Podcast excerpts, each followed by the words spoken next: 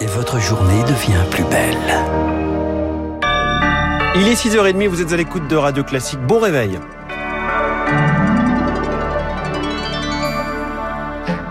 La matinale de Radio Classique avec François Geffrier. À la une ce matin, donc, Charles Bonner se sparadrap du capitaine Haddock, le recours du gouvernement au cabinet de conseil. C'est un rapport du Sénat qui a mis le feu aux poudres, rapport publié mi-mars et qui pointe 900 millions d'euros de dépenses en 2021 pour des notes diverses, notamment sur la gestion du Covid.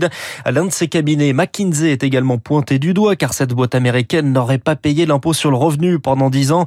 L'opposition dénonce une dépendance de l'État à ces cabinets et une supposée connivence. Résultat, Pierre Collin en pleine campagne présidentielle, le gouvernement a dû réagir. Oui, c'est Amélie de Montchalin, ministre de la fonction publique, et euh, Olivier Dussopt, ministre délégué au compte public, qui ont été désignés pour affronter la polémique. Une conférence de presse organisée hier à Bercy. Objectif, éteindre l'incendie le plus vite possible. D'abord, Olivier Dussopt minimise les faits. Lorsqu'on se concentre sur le seul conseil en stratégie, les dépenses de l'État euh, facturées par McKinsey représentent 5% des dépenses de conseil en stratégie de l'État français.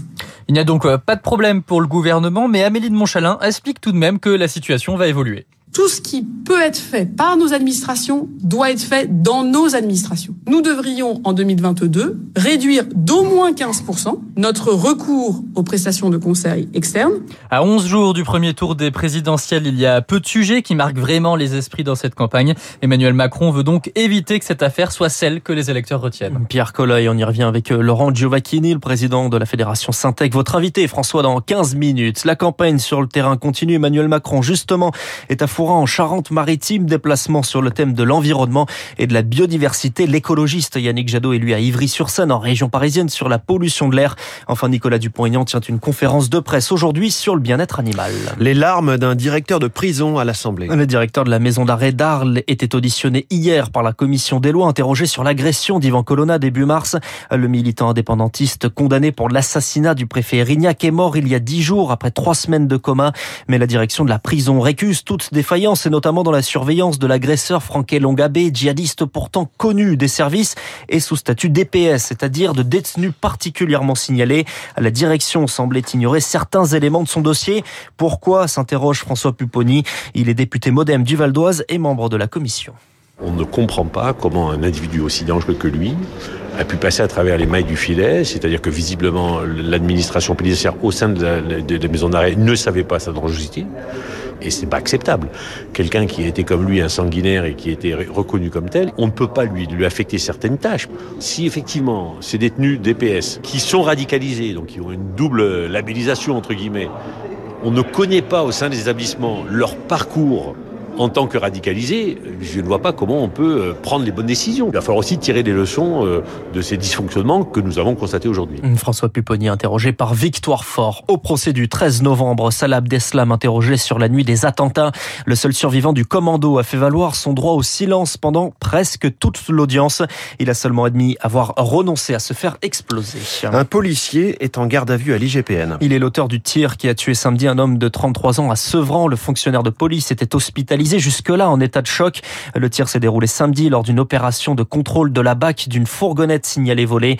De nombreuses violences urbaines ont suivi ce drame. On vient de l'apprendre à l'instant des militants écologistes de l'ONG euh, Greenpeace arrêtés après une intrusion sur le chantier de l'EPR de Flamanville dans la Manche. Les cas de Covid augmentent, tout comme les hospitalisations. À l'hôpital, plus de 21 000 malades sont positifs. En réanimation aussi, ça monte. 1546 patients ce matin. Les cas toujours en hausse avec hier encore 170 000 contaminations en 24 heures. Ce devait être un remède efficace contre le Covid. Le Paxlovid, la pilule de Pfizer pour éviter les formes graves.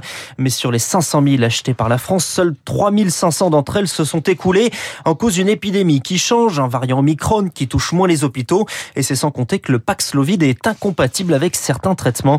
Euh, Mathieu Molimar est professeur au CHU de Bordeaux. Alors le Paxlovid interagit avec les autres traitements que peuvent avoir les patients. Et dans les essais cliniques, on avait des gens qui étaient très sélectionnés, tant et si bien qu'ils avaient 45 ans de moyenne d'âge. Alors que les patients à qui on veut prescrire le Paxlovid sont des personnes à risque de mourir du Covid, et donc sont des personnes souvent âgées, souvent plus de 80 ans, ou qui ont des atteintes, y a des leucémies, des cancers, des greffes rénales, et dans ce cas-là, ils ont beaucoup de médicaments. Et donc on a fait des recommandations d'arrêter certains traitements, de les reprendre à demi-dose par la suite. Donc il faut vraiment jongler avec ces traitements et ce qui rend ça pas forcément facile à manier. Le professeur Molimar, joint par Rémi Pfister. Il est 6h35, la Russie décrète une trêve à Mariupol. Un cessez-le-feu à partir de ce matin à 8h pour permettre l'évacuation des civils. Par ailleurs, les États-Unis indiquent que les militaires russes commencent à se retirer du site de Tchernobyl, occupé depuis les premiers jours du conflit.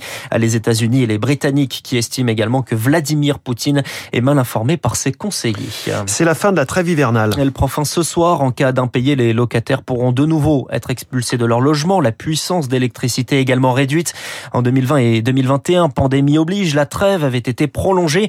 De quoi faire craindre cette année un effet de rattrapage à Marie Rotane de la Fondation Abbé Pierre. En raison de la crise sanitaire, les périodes pendant lesquelles les, personnes ont pu être expulsées en 2020 et 2021 ont été réduites. On craint que ces expulsions non réalisées les années précédentes ne soient reportées sur 2022. On peut craindre jusqu'à 30 ou 40 000 euh, ménages expulsés euh, s'il n'y a pas de mesures fortes prises euh, par l'État. Pour les familles qui auront vu leur, leur dossier, on va dire, repoussé pendant un an, deux ans, on craint que ça puisse aller très très vite. Dès la semaine prochaine, ça peut arriver. Je pense qu'un certain nombre de préfets ne s'en priveront pas. Un propos recueilli par Azaïs Perronin. Et puis on termine avec du sport et un tirage au sort, celui de la Coupe du Monde au Qatar. On connaîtra les adversaires des Bleus dans les poules à 9h. Une Coupe du Monde qui se tiendra chaleur obligée en novembre et en décembre prochain. Merci Charles Bonner, il est 6h20. Vous ouvrez l'œil, nous avons déjà ouvert les journaux. Le kiosque éco dans